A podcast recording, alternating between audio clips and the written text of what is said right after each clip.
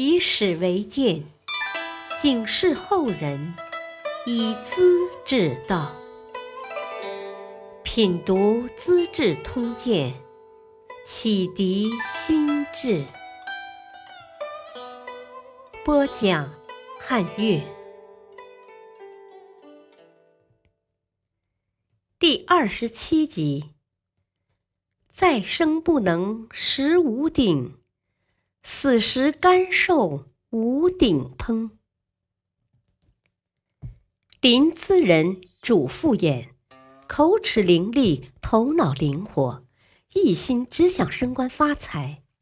他到处钻营，在山东、河北一带的诸侯王公府上拉关系，夸夸其谈，企图凭口才博得他们的赏识，却毫无结果。当时的北方这种人很多，互相嫉妒，彼此拆台，主父也立足不稳。落得衣食无着，想借几个活命钱也没门路。一天，他猛生一计，干脆东边不亮西边亮，跳龙门，爬高枝，到长安去，在天子脚边碰碰，说不定时来运转呢。在京城的一个小饭馆里，主父偃结识了两个朋友，延安和徐乐。也是北方来的老乡，三个人商量了一阵子，决定各抒己见，写成三篇策问式的议论文章，呈送朝廷，游说汉武帝。主父偃谈了九个问题，八个法律，一个反对出兵伐匈奴。虽说有些偏激，倒也能够自圆其说。徐乐大讲什么叫做土崩瓦解，延安没有独立见解，附和主父偃的意见。其实三个人全是老生常谈，大概真是他们的运气来了。武帝苦于和匈奴连年作战，国家的事情漫无头绪。看了主父偃的文章，很对胃口，马上传旨召见。三个打油时的平民书生，一下子就坐在天子的对面，高谈阔论起来。武帝听着很高兴，急不可耐地追问他们：“三位过去都在哪里？怎么来得这样迟？太遗憾了。”随即任命为郎中，留在自己的身边。主父偃尤其得意。一年之内四次升官，当上了中大夫，常常为皇帝出主意，有什么事敲敲边鼓。大臣们怕他多嘴多舌，给自己找麻烦，都纷纷给他送礼物。没多久，他变成了家藏千金的大官僚。有些朋友劝他：“你也太得意了，物极必反。”还是小心为上，收敛些的好。主父偃横下一条心，不，我活在人世，如果不能吃五鼎，就让五鼎把我烹死吧。所谓五鼎，指五样荤菜：牛肉、羊肉、猪肉、鱼和鹿肉。古代的诸侯王每餐要吃这五种菜。烹就是用鼎来煮，古代的一种刑罚，汉代以前经常用。主父偃当时的心思无非是拼命向上爬，要当官，要发财，要享受。若是倒霉出了事，杀头也值得。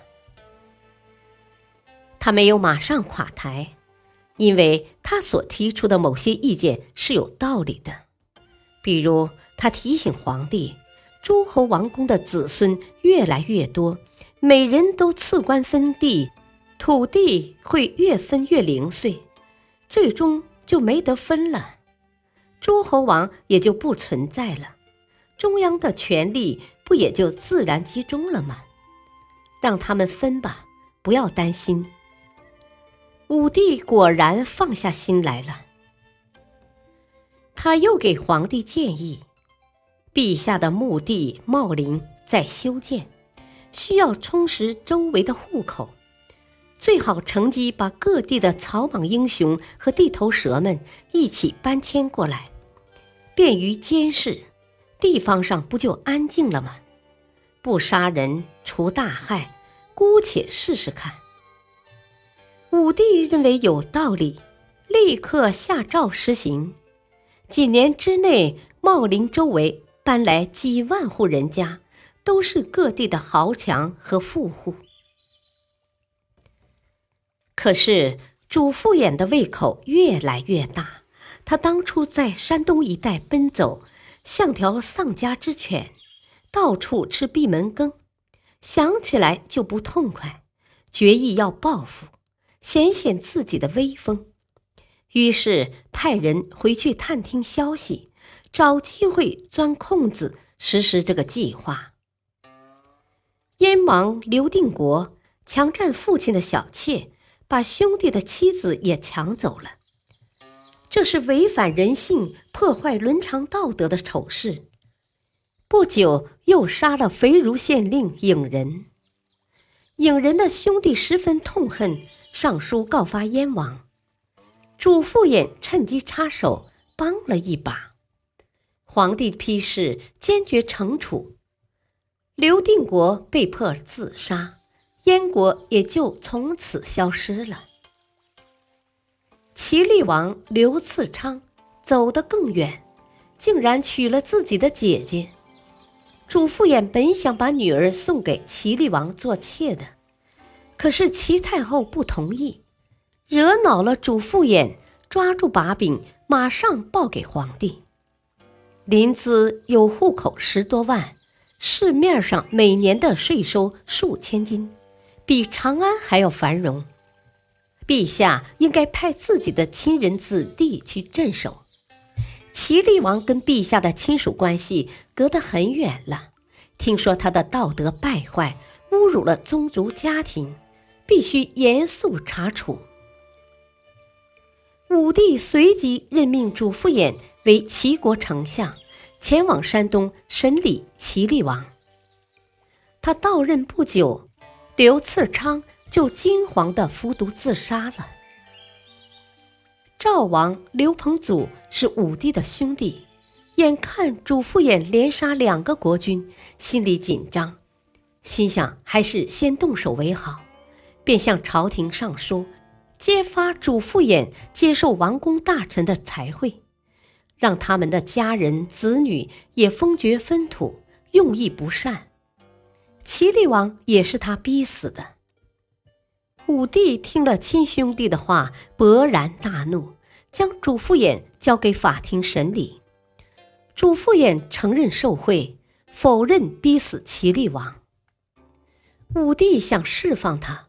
恰恰碰到左内史公孙弘主持此事，这人表面谦虚，内心阴险，急着向上爬，早就妒忌主父偃的权位，把他看成潜在的敌手。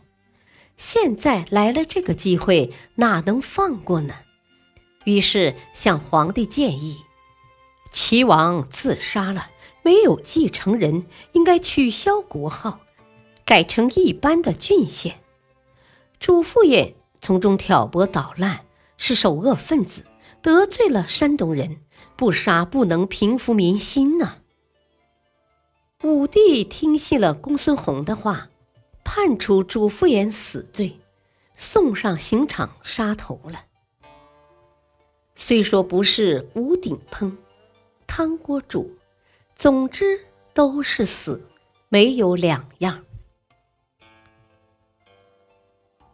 感谢收听，下期播讲魏将军边塞立功，获标旗封狼居胥。敬请收听，再会。